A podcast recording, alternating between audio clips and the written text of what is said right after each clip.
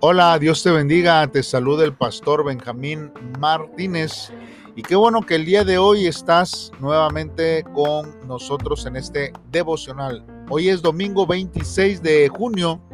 Te invito para que en este día vayas a adorar a Dios con tu iglesia y juntos proclamen el nombre de Dios a viva voz. Cantemos alabanzas y escuchemos la palabra de Dios que tiene para nuestra vida. Bien, hermanos, hoy vamos a estar viendo el Salmo 22 del versículo 22 al versículo 31 y como título tiene La alabanza trae restauración.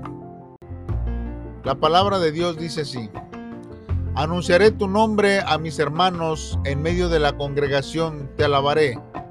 Los que teméis a Jehová, alabadlo, glorificadlo, descendencia toda de Jacob temedlo vosotros, descendencia toda de Israel, porque no menospreció ni rechazó el dolor del afligido, ni de él escondió su rostro, sino que cuando clamó a él, lo escuchó.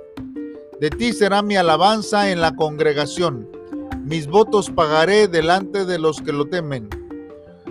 Comerán los humildes hasta quedar saciados, alabarán a Jehová los que lo buscan vivirá vuestro corazón para siempre. Se acordarán y se volverán a Jehová todos los confines de la tierra, y todas las familias de las naciones adorarán delante de ti. Porque de Jehová es el reino, y él regirá las naciones. Comerán y adorarán todos los poderosos de la tierra.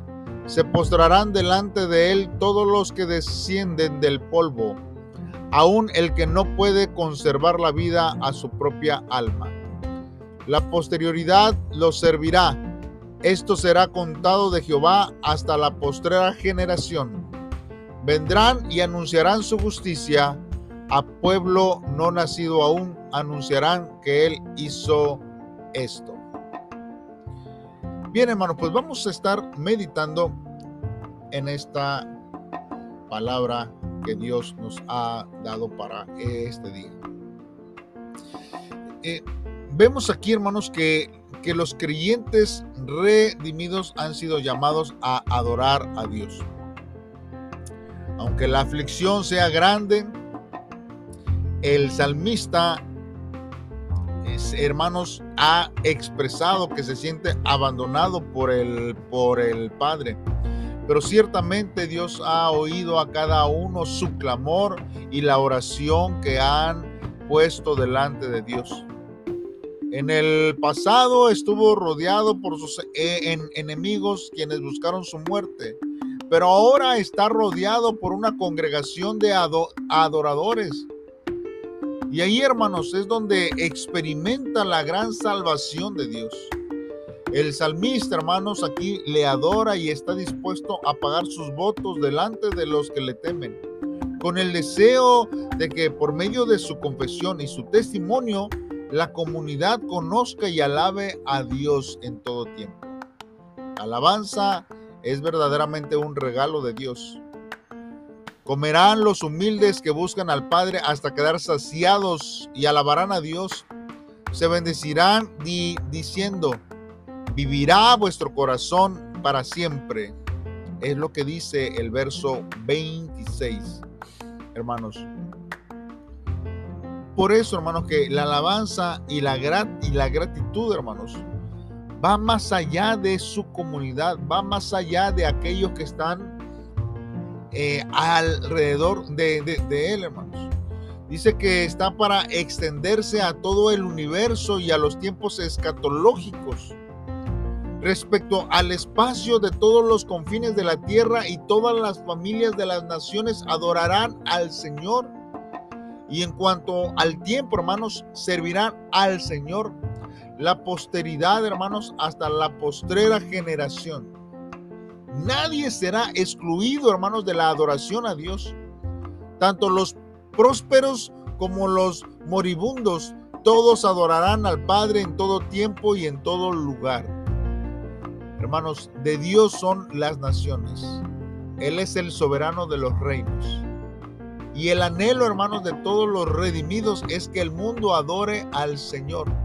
Por tanto, hermanos, nosotros tenemos que clamar y anunciar que el Padre hizo todo esto.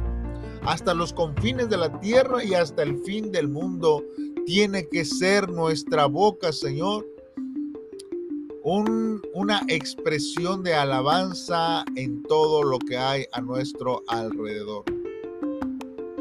Alabemos, hermanos, en este día.